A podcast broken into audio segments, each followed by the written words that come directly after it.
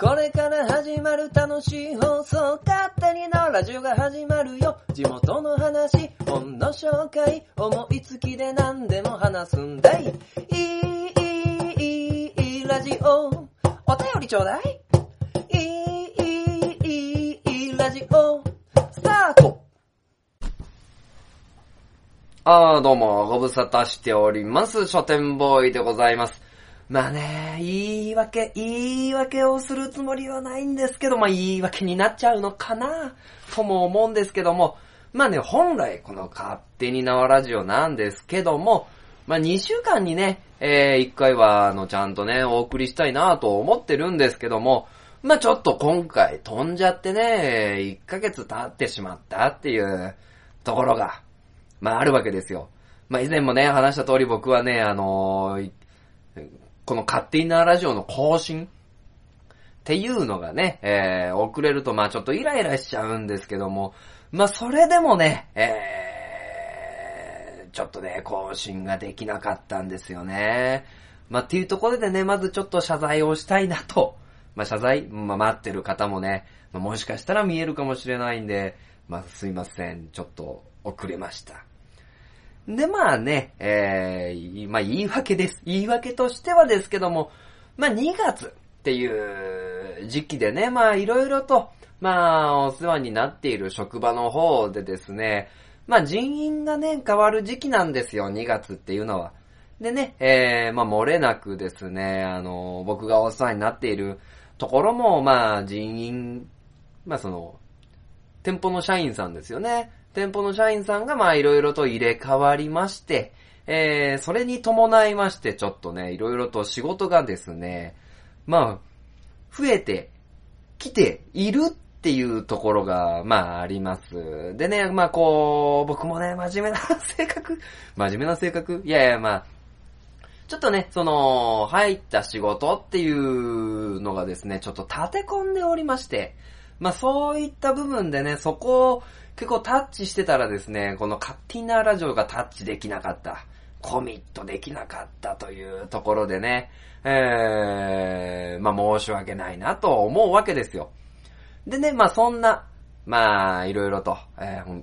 人員が変わる時期っていうところでね、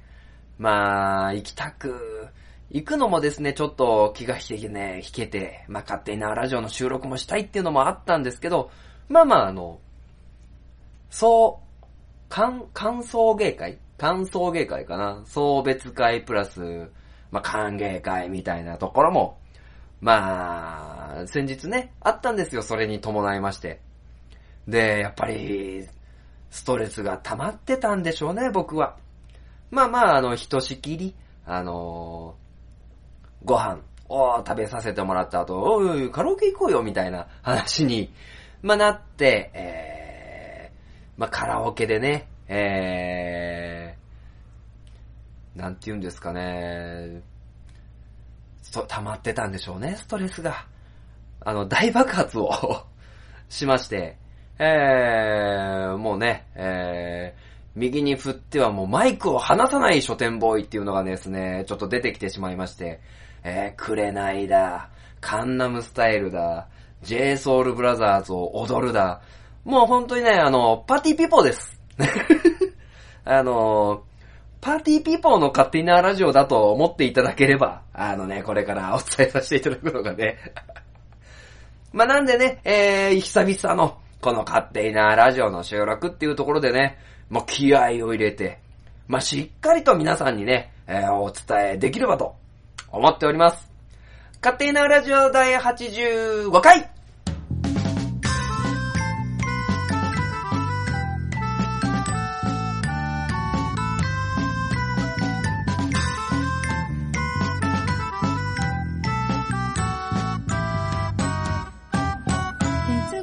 はい、改めまして、勝手になラジオパーソナリティの書店ボーイでございます。まあね、えー、久々のラジオ収録というところでね、まあ、ふわふわふわふわ、あの、トークがしているわけなんですけども、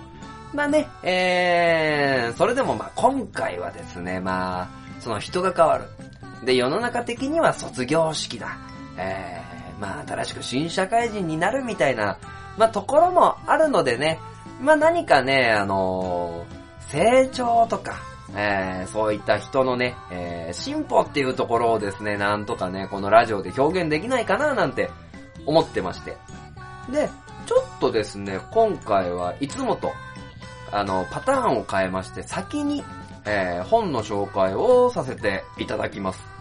で、今回紹介させていただくのは、里山資本主義、えー、もたにこうすけさん、NHK 広島取材班の方が書いた本をまず紹介させていただきます。いや、本当にいい本ですよ。で、じゃあこの成長っていう部分でですね、えー、何か見せれるかなっていう部分で、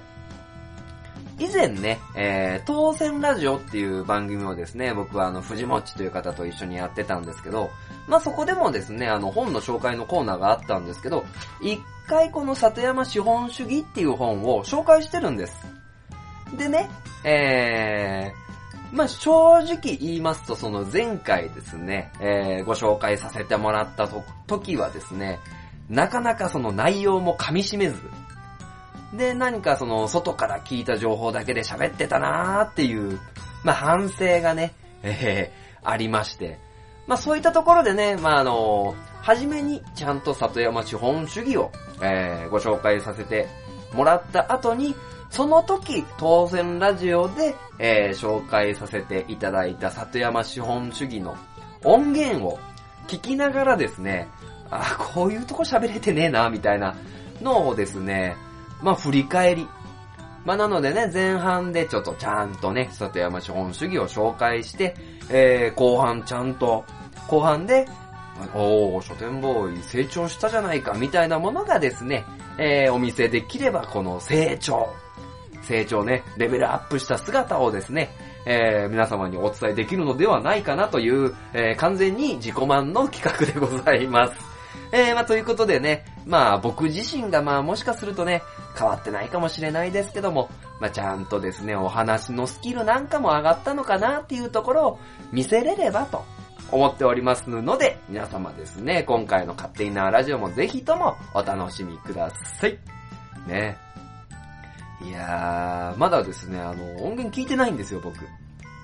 ね、その時どんなことを喋ってたのかとか、全然聞いてないんでね、あの、逆に、もう何年前ですか？の僕が、えー、どんなことを喋ってたのかというのも楽しみにしつつ、えー、番組を始めて参りましょう。えー、当然ね、あのー、東海市はじめ、知多半島のイベント情報もございますので、皆様ぜひぜひお楽しみください。では、この番組は愛知県東海市に住みます書店ボーイが勝手にお送りするラジオです。スタートしまーす。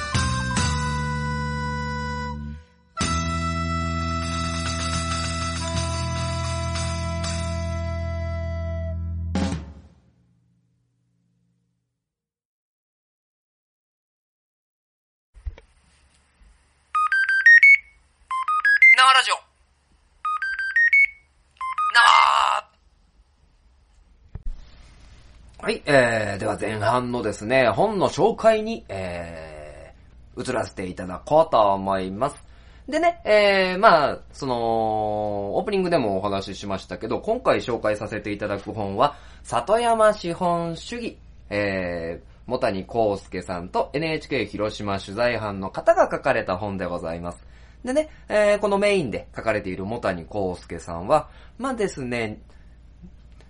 デフレの正体というですね、本を書かれていて、まあ本当の豊かさとは何か、デフレはなぜ起こったかっていうところで、えー、本、5本を書かれた方なんですけども、じゃあ、えー、そのデフレの正体という、まあ提言、そして、えー、考え方思って、それを里山に、ね、あの、焦点を当てて作って書かれた5本でございます。でね、NHK の広島取材班というですね、ところと一緒に組んでいるので、えー、まあその部分で、まあしっかりとした取材ができている本でございます。で、えー、この本ですね、僕ずーっと気になってたんですよ。前以前東海市でもですね、この茂谷康介さん、えー講演会をされていて、結構多くの方がですね、あの、共感をしたなんて、まあお話もあったんですけども、じゃあ、えーその、里山で、そして日本で、今何が起こっているか、そしてそれを脱会するためにはどうするかといった内容の本がこちらになります。で、えー、今ですね、基本的、日本は、まあ、資本主義なわけなんですけども、まあね、一生懸命働いて、えーお金を稼いで、でね、えー人より豊かな生活がしたい。じゃあ、お金が、えー第一の価値観だっていうところで、まあ今、動いてるのが今のこの日本かなとも思うんですけども、まずこの NHK で広島取材班が、まあそのね、えースーパーもないし、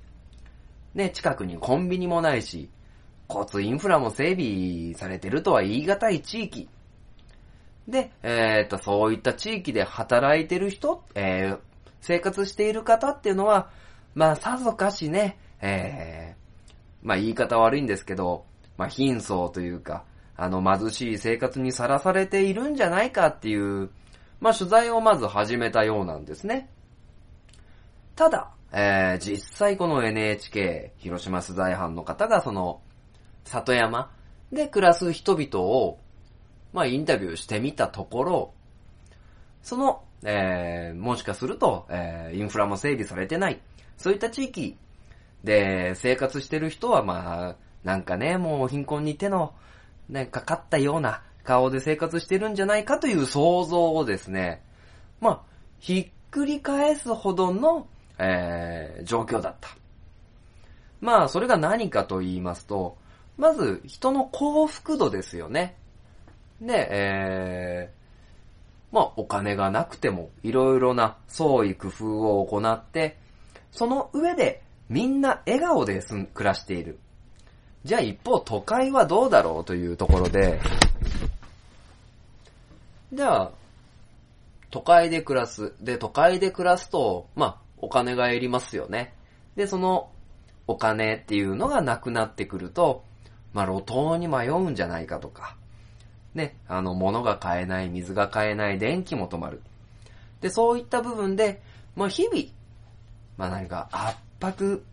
のね、えー脅迫観念みたいなものが、えーこの日本で行われているんじゃないか。じゃあ、里山と、で、えー都市圏で生活してる人っていうのは、じゃあどっちが幸福なのかなっていうところを、まあいろいろとですね、あの、事例を合わせて紐解きながら、えー書かれた本なんですね。まあそこから見えてくるのが、えー今の現状の日本。そして、えー里山の価値観っていうところがこの本で、まあ見えてくるわけです。で、この本に関しては、えー、まあ、もたにこうすけさんだけではなくて、その広島取材班の方が何人かですね、リレーではないんですけど、その、事例事例ごとに、まあ、えー、整ったお話を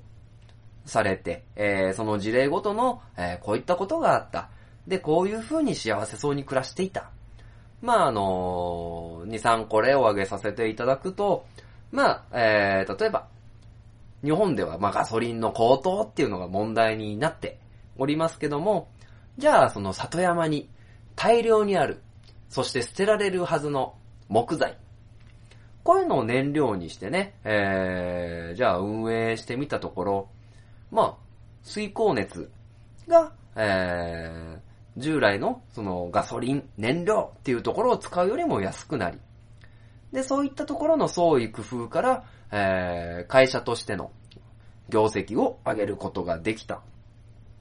まあ、とかね、えー、あとはその木材を使って、えー、コンクリートよりも強固な、えー、材質を使って、ね、えー、家だったりとか、ね、木造建築に役立つ、まあ、材質の、えー、製品を作った。えー、もっと言えば、えー、さらに、まあ、もともとは、えー、オーストラリア外国の、えー、人間だったんだけども、まあ、里山に来て、で、まあ、パン屋さんを開くことにしたみたいな。そこのね、現地の、あの、食材とか地のものを使って。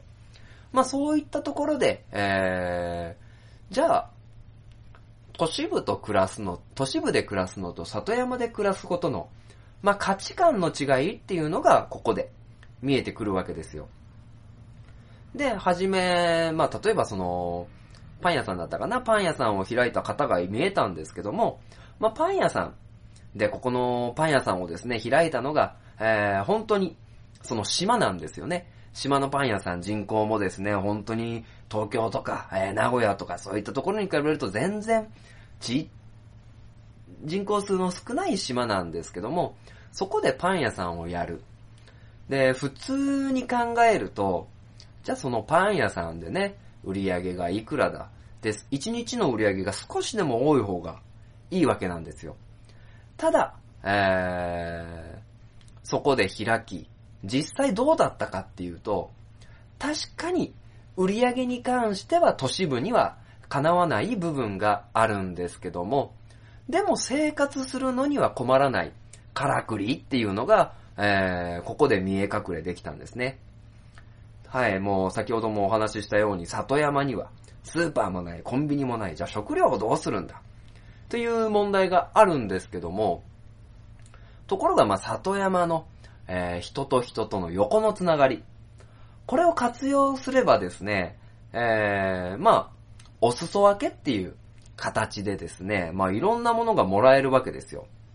まあ当然ね、えー、野菜なんかそこら辺には生えていて、まああの、初めに言ったね、捨てなければいけない食材、木材、えー、そういったものをもらえれば、食べる分には、えー、全然ね、ものがあるわけですよ。ね、それは、あの、原価かからない場合もあったりするので、まあそういった部分で、じゃあ大根をですね、1本200円で買うのか、ね、3本買えば600円でね、月で通すとね、何千円、まあ大根だけじゃないですけど、野菜だけで何千円いくっていうものが、えー、里山で、えー、生活する。で、人々に、えー、お裾分けでいただくっていうところで、まずそこが浮きます。で、さらに言うと、まあ家賃だったりとか、えー、ね、そういったものも低い。じゃあ、ラーニングコストっていう部分で見ると、里山で暮らすっていうところで見ると、まあ、都市部の、えー、まあ、数分の1ぐらいのところで、まあ、生活できる。ここは大きいメリットの一つですよね。まあまあ、もう本当にざっと計算すればわかりますけど、30万もらっていて、ね、えー、まあ、10万の家賃払ったら20万。でも、えー、25万の手取りがあって、で、家賃が3万で済めばですね、22万。じゃあ、どちらが豊かに、まあ、暮らせるか。っていうところで見ると、まあ、そういった部分のこだわりで見ると、えー、里山っていうところの価値観っていうのは、まあね、えー、捨てなくても、むしろ参考にしてもいいのかなって思うまあ、ラーニングコストだったりとか生活感ですよね。で、えー、まあ、この価値観で、まあ、例えばですね、えー、まあ、都市にないものが、えー、失礼、里山は不便じゃないかっていう部分のラーニングコストだって、まあ、交通費も、まあ、向こうは地価が安かったり、えー、まあ、乗り合いとか、そういったものでですね、えー、いくらでも節約ができる状態っていうのがこの里山の中には、えー、あるわけです。で、そういった部分を、まあ、加味しつつ、まあ、では、今日本に、えー、蔓延している、まあ、この本の中ではマネー資本主義。まあ、お金がですね、えー、絶対的な価値があって、えー、お金がない生活っていうのは、まあ、考えられないんじゃないかっていう部分で、えー、考えていくと、そことは一線をガス、まあ、システムなわけですよ。ね、えー、別にお金がなくても食べるものはある。住むところはある。ね、えー、そういった部分で、えー、先ほど言ってた幸福度。っていうところで見ると、マネー資本主義の中では、えー、極端に、あの、人がお金をなくすことっていうところに、あの、不安感だったりとか、ね、えー、まあ、焦燥、焦り。で、まあもう亡くなって自殺しちゃったりっていうのもまあ、よく聞く、まあ話ではあるんですけど、で、その部分の不安がない、この里山で、えー、暮らすっていうところで言うと、不安が少なくなりますよね。うん。で、この本の中ではサブシステム、まあ、生活するのに困らないサブシステムを、えー、構築するっていうところが、えー、一個、まあ、書いてあるんですけども、まあ、そういった部分で、えー、まず、生活という部分を、まあ、単純比較してみると、まあ、かかる費用変わんないんだったら、不安が少ない方がいいよねって、いう書き方がしてあるんですね。ただ、えー、そこにはですね、えー、やっぱりですね、えー、無策ではダメなんですよ。まあ、そのためにですね、えー、まあ、その、木くずを使った燃料があったりとか、ね、えー、まあ、お裾分けの地域コミュニティ、まあ、しっかりとした、その、地元の人との関わりっていうところも大事だったりとか、ね、えー、ちゃんと、えー、そこに関わるっていうところが、まあ、重要にはなってくるとは思います。ただ、この里山で、まあ、暮らす。まあ、の、この本の中では里山の方が、えー、もしかすると、今、えー、マネー資本主義で動いてる都市部よりも長く生き残れるものがあるんではないか。里山の方が進んでる部分ってすごく多いんじゃないかっていうところが、えー、書かれています。まあね、あのー、まあなので、まあなかなかですね、えー、例えばお金儲けっていうところで言うと、まあ、も、物がキロいくらで売れるからバンバン取れ。まあそれが木だったとしましょう。じゃあ、木をですね、バンバン切っていくと、もう、そこで取るものがなくなってきちゃうんですよね。で、その取るものがなくなった状態からって何も生まれない。ですけど、まあ、里山資本主義の考え方の中では、あの、利子で生活する。ね、林業は特に、あの、そういった部分が強いんですけども、まあ、木が生えた、えー、で、ちゃんと取っていい部分と、えー、取っちゃいけない部分っていうのもしっかり計算しながら、えー、取れる分だけ取って、で、生活に回して、そして、えー、失礼。そしてその恵みの中で、えー、生きていければなということがあります。まあ、なので、この里山資本主義のサブタイトルに、日本経済は安心の原理で動くっていうことが書いてあるんですけども、この安心の原理っていうところこそが、えー、とっても重要なことじゃないのかなと書かれています。で、さらにはまあこの本はですね、お金っていうものの危うさ、えー、冒頭で書かれているのはサブプライムローンの、まあ話で、まあバンバンバンバンそのね、えー、お金を、お金で買うような、えー、生活、えー、システムを作って、一時のお金っていうのは、えー、ものすごく手に入ったんですけど、じゃあ、このサブプライムローンがもたらしたものって、結局リーマンショックですよね。えー、世界の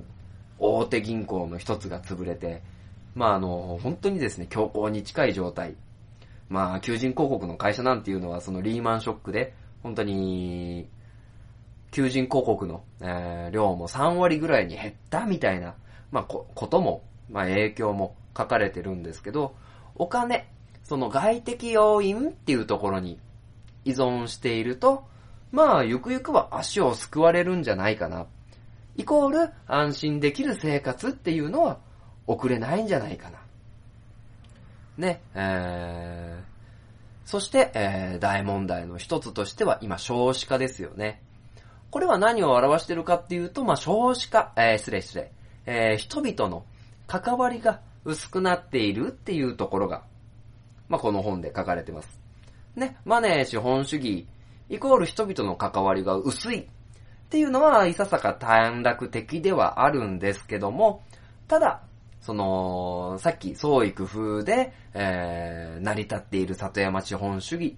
っていうところの、まあ、重要項目でお話しさせてもらったと思うんですけども、人と関わることによって、えー、生活を成り立たせている。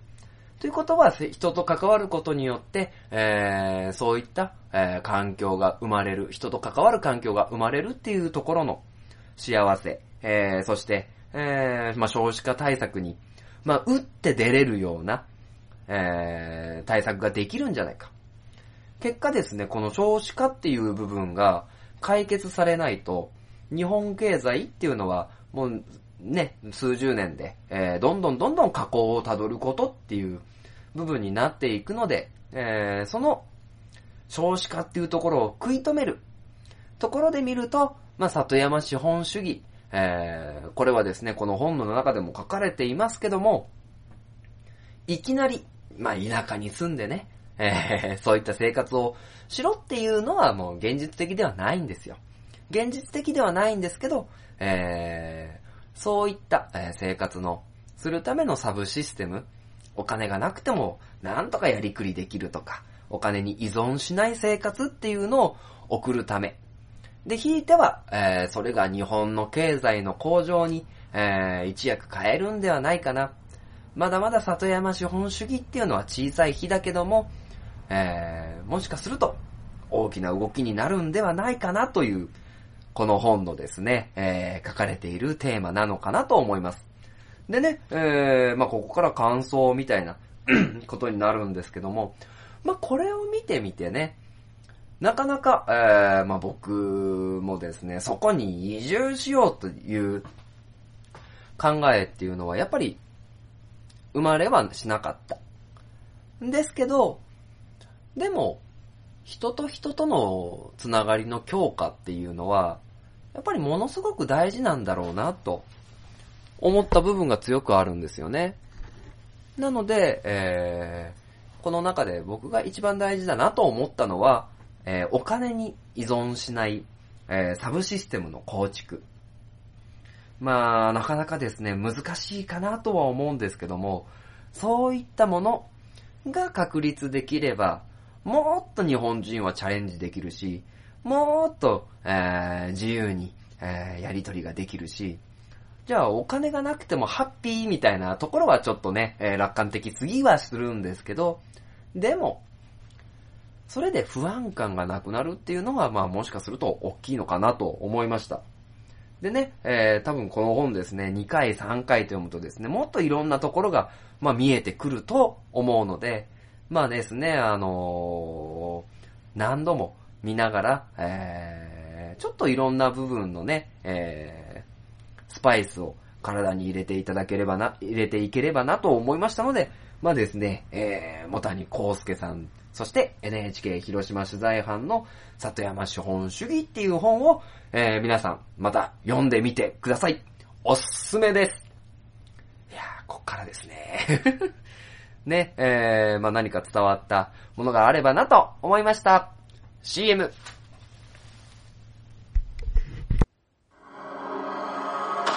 鉄の町、愛知県東海市が今、危険にさらされている。この町は俺が守る。フラッドイン、イン。私は地中深くにある鉄の国アイロニアスから愛知県東海市にやってきた俺が東海座この町に新たなヒーローが誕生した。私に力を貸してほしい。共に戦おう戦おう鉄の絆で結ばれた戦士の戦いが今始まる。鉄鋼戦士東海座地域限定で人知れず活躍中。書店ボーイの花本が上手になりたいのコーナー。はい、ということでね、まあ今回のテーマは、まあ成長。まあね、僕もこう、喋らせていただきながら、まあ、喋りだとかね、まあ人間として成長できたかなというところをですね、テーマに送らせていただいてるんですけども、まあ、その、カホンの成長っていうところはひとまず置いといて、置いといて、置いといて、じゃあ何かね、このカホンで成長っていうテーマでね、やれるかなっていうことをまあ考えていたりするんですけど、まあやっぱりね、成長っていうとね、この、レベルアップですよね。このレベルアップした瞬間っていうのはもう明確な成長っていうところになるんですけども、じゃあ、ゲーム、ロールプレイング。じゃあロールプレイングのね、代表的なところはっていうと、やっぱり、まあドラゴンホニャララですよね、ドラゴンホニャララ。で、その、ドラゴンホニャララでね、えー、なんて言うんですかね、えー、レベルアップをする瞬間っていうのは結構みんなね、あのー、おーっと興奮する瞬間じゃないのかなとは思うので、ちょっとまあそこをですね、まあカホンで表現できるかなと思いますので、ちょっとそれをやってみます。ね、えー、まあまあ、ティーティティーティーティティから戦闘のシーンがあって、レベルアップのテテテテンテンテンテンみたいなのまで表現できればと思いますので、お付き合いください。では、スタート。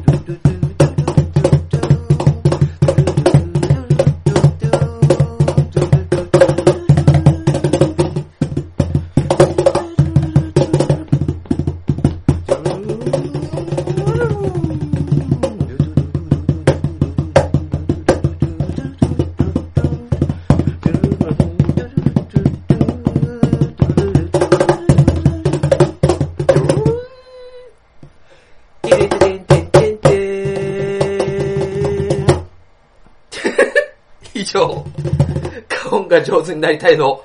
コーナーでした。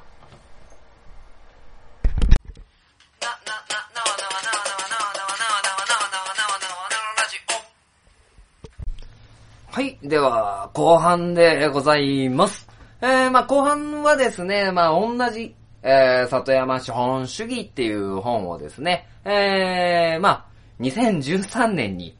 まあ藤本さんとやった当選ラジオっていうところで、えー、それも、まあおすすめ本のコーナーっていうところで紹介させてもらったんですけども、まあ今回のテーマがですね、成長というところなので、まあ、当時ね、あの、本当に、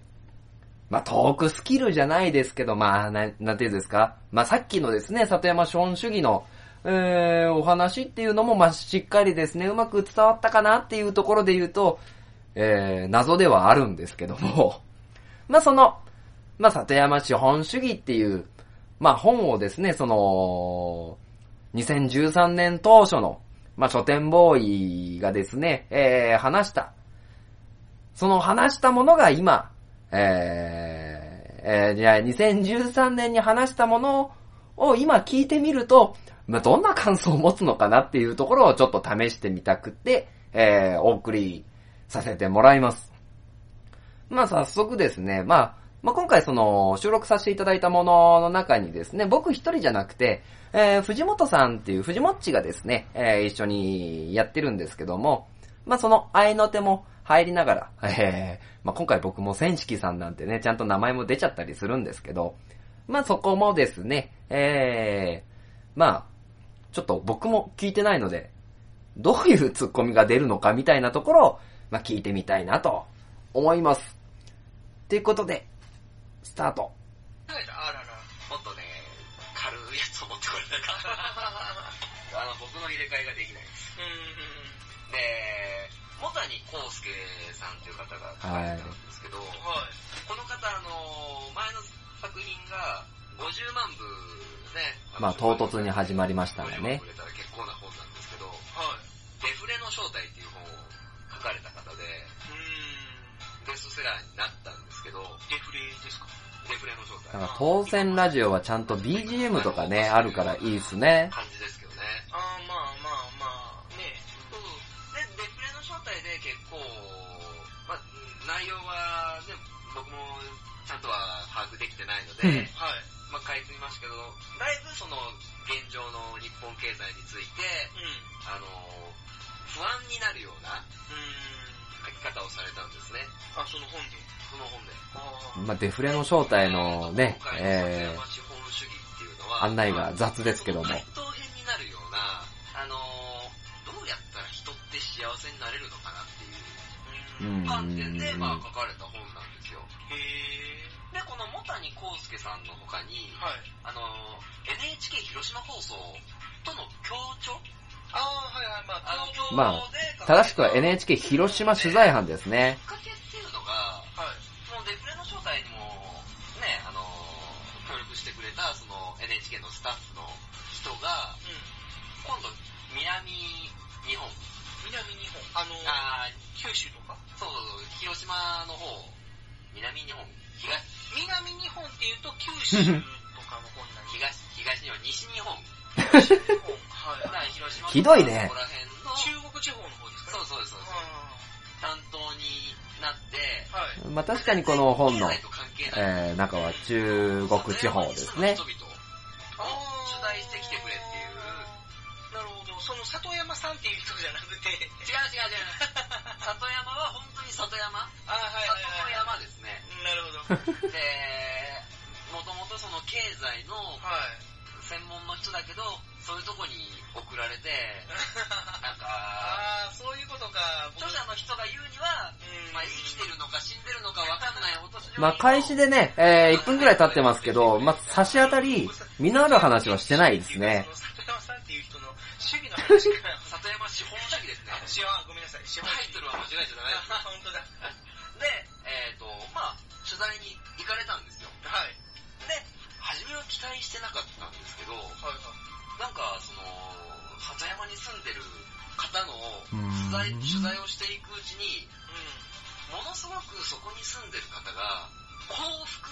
幸せに満ち満ちてることにん。うん。気づいて、ほう。で、なんかこの経済のこと考えてる人とか、あのー、お金を稼ぐことを考えてる人ってすごくギスギスしてる印象とか、常に顔が怖いとか、うん。思い詰めてるとか、そういう印象と真逆の、なんか改めて聞くとすっごく恥ずかしいっすね、これね。都会に住んでる人が、なんかこう、冷たいっていうか、そうそうそういうなんかギスギスしてるとか、まあそう、近所付き合いがない。なんか、恥ずかしくなってきた。そうまあその、経済のことを見てた人間が、はい。その里山に行って、その、そこに住まれてる方に取材をしたときに、うん。なんでこんなに幸せそうなんだろう。あで、その里山資本主義っていう番組を、もともとこのデフレの正体を書かれた茂谷康介さんと、ー。はい。あの、番組を作っていくにあたって、お金があれば幸せなのかなっていう、うまずそこにたどり着いたんですって、ーん。なるほど。疑問に。はい。で、これって、あの、里山資本主義っていうか、この本の中では、マネー資本主義、まさに今の日本経済って、お金が全ての世界ですよね。うーん。あの、この。な、なんて言うんですかね、相方のね、藤もっちに共感の得れてない感がすごいですね。あ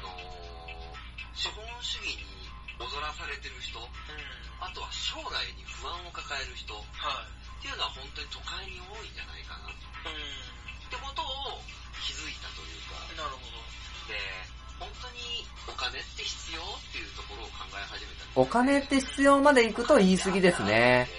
守りたくなるものらしいです。ど。うん。まあ貧乏な僕らにはちょっとわからんですけど、はい。藤本さん寝そうですけど大丈夫ですか？大丈夫です。今財布の中いくらでしたっけ？えー、じゃあそんな話を、その話はまあいらないっすね。いらないっす。で、あのー、この人が言うには、はい。あの、よく田舎暮らしとか、まあ大体ね、あの、この人が言うにはみたいなね、あのー、かいつまんだ言い方しちゃうと、この、なんていうんですかまね、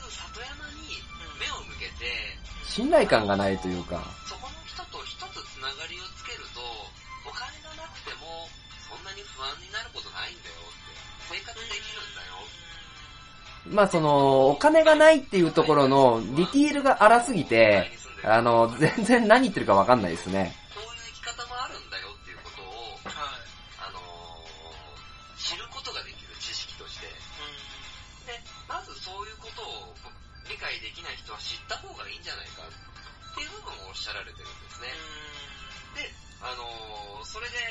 精神論だけで終わらないのが、はい。この人の本の特徴で、あの、オーストリアの、まあ大体モタニさん精神論だけで書いてないですからね。むしろもっとデータ主体に書いてる本ですよね、これ。ルネス、ルネッサンスみたいなか、ルネッサンスじゃないな。ルネッサンス。懐かしい。あのー、あーね経済的に発展しようとして、あはいはいはい。原発も作ったりとか。あとは、オーストラリアって石の町っていう印象があるんですって。あはいはいはい。で、あのーまあオーストラリアじゃないですね。オーストリアですね。ある中で、失敗したんですって、経済。その政策が。うん。で、もう本当に国にお金がなくなって、はい。どうしようって思った時に、木を利用した経済。木を。木を。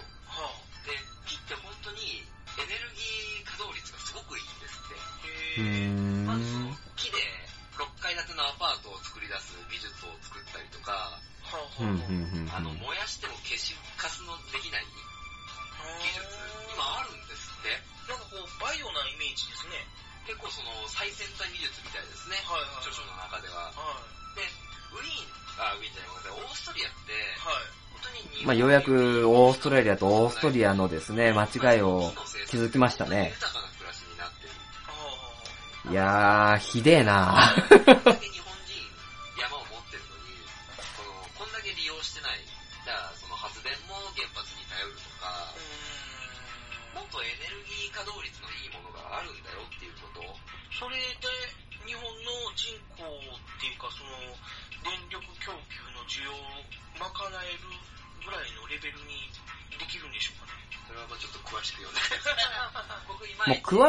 でないっていう段階で、まあなんかね、えー このおすすめできてない感がすごいですね。をまあ抱えて、まあ生きていく中で、はい。あの、本当にその、里山で暮らした人の経験談もその著書に書かれながら、うもっと里山のことを知っていけばいいんじゃないかっていうことを、まあおっしゃられてる本で、ん。なるほど。まあそんなに不安ばっかり思うんじゃなくて、一度皆さん里山に足なり目を向けるなりして、ちょっと心の平和、あとはもうこういう経済のあり方もあるんだなっていうことを理解してくださいっていう本をまあ書かれてたので、はい。なんかちょっと違う視点で面白そうだなと思って、うーん。まああの取り上げさせてもらったんですなんか違う視点で面白そうだなっていうのが、まあなんか若干ね、あの軽い。だったら、あのー、例えば、あのー、高齢問題とか、うんうんうんうんね、その、まあ言ったら、若者がみんな都会の方に行っちゃうんで、うんうんその、人が少なくなるとか、うんうんまあそういう問題もあるでしょうけどもね。まあでもそれがつ、つながれば、うん。里山に見てなかった人がうん見てくれれば、じゃあ移住する人がいるかもしれないし、はいはいそはい。の、うん結局ウィンウィンになると思うんですよね。うん僕の感想からすると。うん。なんで、まあ里山には里山の問題があるし、たいだ、やー、これが放送されてたと思うと、ゾッとするね やめて趣旨とか言わないで勘弁してあ。のー経済書に目がいかない人もちょっと読んでみてほしいなと思ううん一冊ですね。まずはその、経済書にの一冊みたいな形のイメージ。いやー、そこの着地も違うんだよな詰まってる人、あどうしたらいいんだこの経済状況。いやいや、違う違う違う違う。ーうんっていう人も、ちょっと見ると、違う方法論が、うんまあ見えてくうる。ん。指南もしてくれると思う。ダメだ、もう、苦笑いしか出ないち。ょっと、本屋さんで見かけたら、はい。多分これコンビニにないんで。本屋さんにしか軽いね。そしてね、ただただ軽いね。際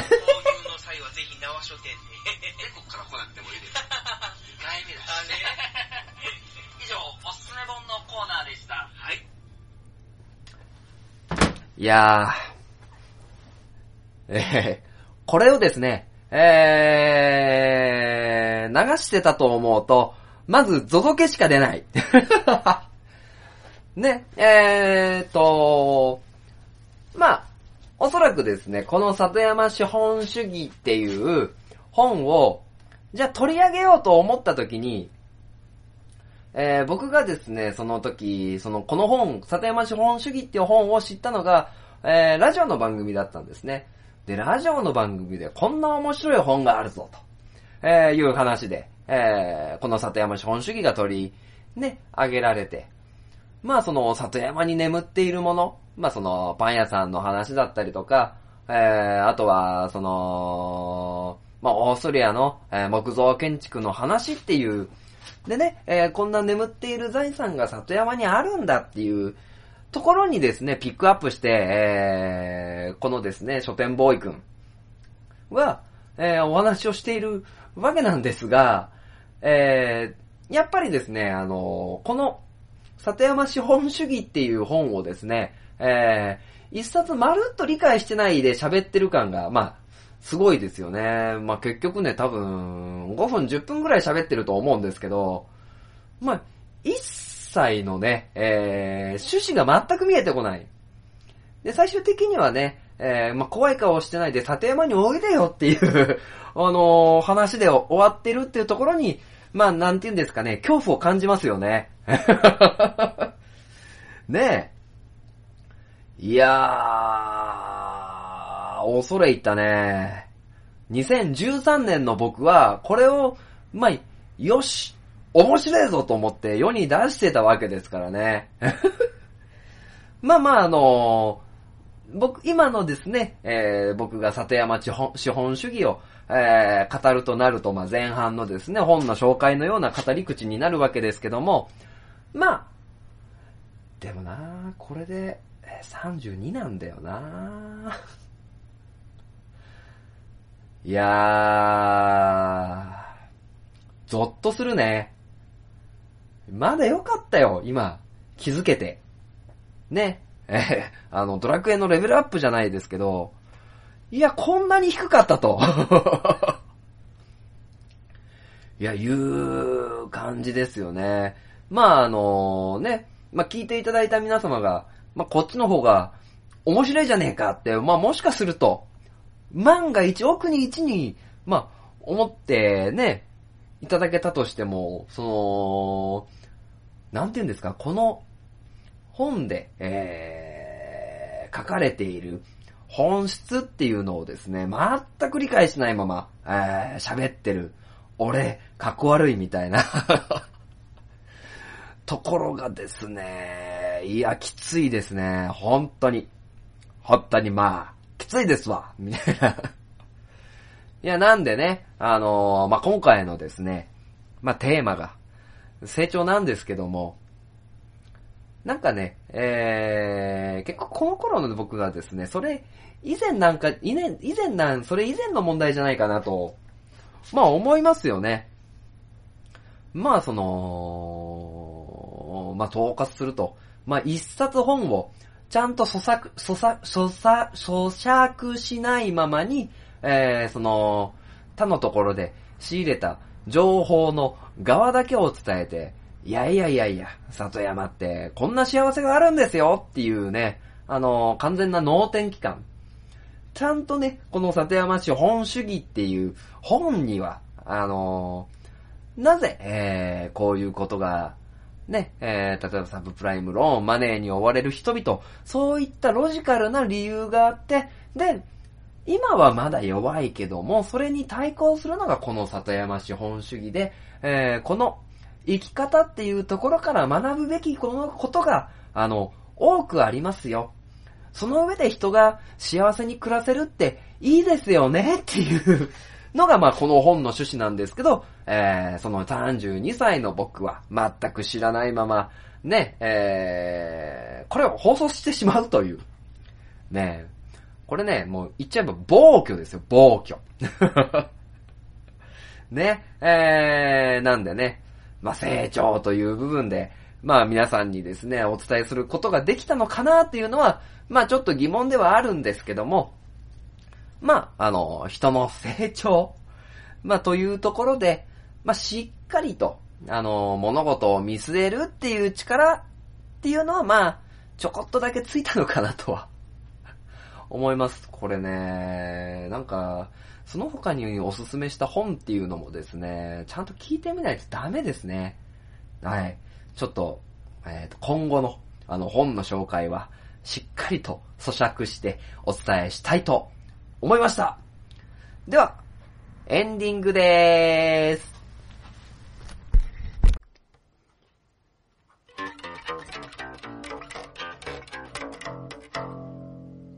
勝手なラジオ。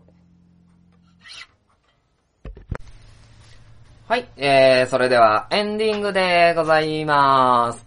まあね、えー、まあ今回ね、えー、成長っていうテーマ、まあ反省でもいいかなとも思うんですけど、まあ成長っていうテーマでね、えー、まあお話をしてみて、いや、まあ、無知って怖えなと、えー、つくづく思いましたね。いや、本当にね、あの、なんて言うんですか、その、里山市本主義の当時の説明っていうのをですね、聞くとね、いやー、もうなんかね、もうだいぶ今日ね、寒いんですけど、なぜか汗が止まらないんですよ。焦っちゃって焦っちゃって。まあね、あのーなんでこういう風にね、えー、まあ、お話をさせていただいてるわけですから、まあな、その、情報っていうのはですね、まあしっかりお伝えしないといけないなと思ったのと、まああと、今ですね、まあ結構若い人に向けてですね、まあこういう風にして、した方がいいよ、ああいう風にしてこうよっていうのをですね、まあもうちょっと強めにやってるんですけど、えー、まあ、やっぱりですね、若い人っていうところのですね、まあ成長っていう部分はですね、やっぱ目見張るものがあるなと思いましたね。でまあそれを受けて僕も、どんどんどんどんまあ成長させてもらってるなって思うので、まあその、やっぱり成長っていうのはなかなかですね、あの、一人だけではできない。でやっぱり周りとですね、ちゃんとその協力しながら、まあ、あの、里山資本主義であったコミュニティ作りじゃないんですけど、まあ、そういった部分でですね、あの、ちゃんと、えー、しっかり、まあ、親身に、そして真剣に、まあ、取り組まないとダメだなと。まあ、なんでね、この勝手に縄ラジオもですね、まあ、ネタがない、みたいな感じでですね、ざーっと適当にやっちゃうっていうのは、まあ、アウトだなと。えー、思いましたね。まあなんでこれからもですね、あのーどんどんどんどんですね、成長、まあしていかないといけないっていうところはですね、ずっと思ってますので、まあそこら辺は、まあしっかり捉えて、でね、えー、過去の、あの やらかしてしまった反省を、えー、活かしつつ、まあこれから勝手になラジオに活かしていく、そして僕の生活の中でも活かしていただく、で、えー、まあ、もっと言えばですね、聞いていただける皆様の生活にも、えー生きていったらいいなと、思いました。まあ、なんでね、えー、これからも頑張ってお送りしていきますので、皆様よろしくお願いいたします。ではですね、えー、今から知多半島情報を、えー、お伝えしていきましょう。まず、大節はい、えーこちら3月18日から5月28日まで、えー歴史民族博物館において、えー和傘の貸し出しを行っております。6名様、1日6名様ですね。ぜひぜひ借りて、えー楽しい、まあ、あの、散歩をしてみてください。そして、えー、半出し、で、この半田市ですね、まず2月25日からもう始まっていまして、3月19日まで、半田のお酢と、えー江戸のお寿司美味しい関係というところで、えーこちらが、えー、酢の寿司の、えーイベントを行っております。はい、三つ館ミュージアムで行っておりますので、ぜひ参加してみてください。そして、えー赤レンガ収穫祭、こちらがですね、マルシェ、マルシェ広場春の収穫祭グルメガーデンオープン3月18日土曜日19日日曜日20日、えー、祝日。お時間は10時から15時。えー、北半島のですね、えー、美味しい野菜。そして、えー、まあ、マルシェなので、えー、いろいろ美味しい食べ物があります。そして、えー、シリン焼きの乾物コーナーなどございますので、ぜひぜひ、えー楽しんでみてください。そして、常滑市。はい、常滑市ではですね、3月18日、18日から20日まで、第10回焼き物散歩道、着物で歩こう焼き物散歩道のイベントが行われます。時間としては、えー、だいたい10時から17時、えー焼き物散歩街道一帯と、えー北斗の海海入店及び滝田。で、えーサービスはお茶の無料、えーあ、アトリエキューノさんもあります、お茶の無料接待など、えー焼き物街道にあるお店の各種いろいろな無料サービス無料じゃないかな？無料だけじゃないかな？いろいろなサービスが受けれますので、ぜひぜひ、この連休3日間は、えー着物で焼き物散歩街道に行ってみてはいかがでしょうか。そして3月19日日曜日、場所は常滑市民文化会館でフレンドシップデーというところで11時から16時、えーホールイベント、ワークショップイベントがございます。えーホールイベントでは、えー様々なミュージシャン、で、僕のあの同級生の、えー山田淳平くんも、えーそちらに和太鼓で参加いたしますので、ぜひ参加してみてはいかがでしょうか。そして、えー、東海市、かこかみたいな感じでね、えー行ってますけど、えー、まだですね、路上カフェ、大田川駅前デイズ、えー、48日間行われております。ね、3月18日はチタ娘もやってくるよ。で、3月20日まで、えー、毎回ですね、えー、美味しい路上カフェが行われておりますので、ぜひぜひご参加ください。えー、そしてですね、続いて、大田川、失礼、大池公園桜祭り3月20日から4月9日まで、えー、ライトアップ、等々が行われてますので、ぜひぜひ大池公園に行ってみてはいかがでしょうか。そして、えー、大田川スプリングブレイズ、知多半島春の音楽祭、えー、時間3月11日12時の、時間12時から16時10分、えー、いろいろ様々な、えーアーティストの方が知多半島音楽祭を彩ります。そして、えー3月18日、えー大田川駅前駅周辺一帯、どんでん広場、大屋根広場、東海市芸術劇場などで、えーアニメのイベントがございます。えーアーティストステージアニソンで盛り上がろう。こちらにもチタ娘さんなど、えーご参加しております。で、コスプレサブカルブース、コスプレの撮影会、そして、大田祭りの出しなどございます。そして僕のヒーローアカデミアのプロ監督プロデューサーなどの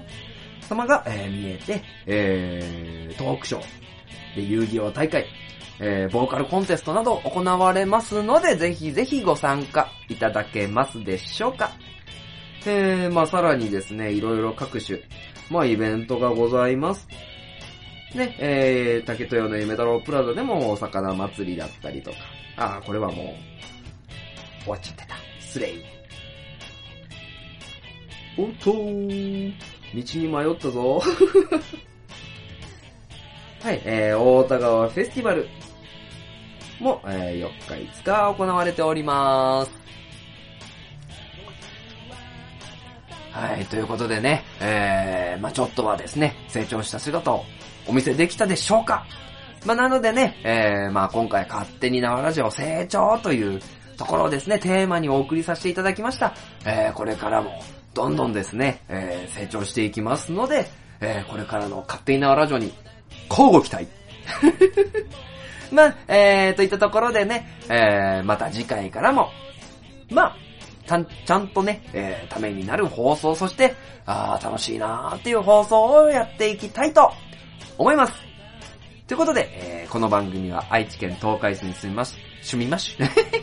愛知県東海市に住みます、書店ボーイが勝手にお送りしたラジオでした。ててててんてんてんてん。今回の放送でサテンボーイはレベルが1から2に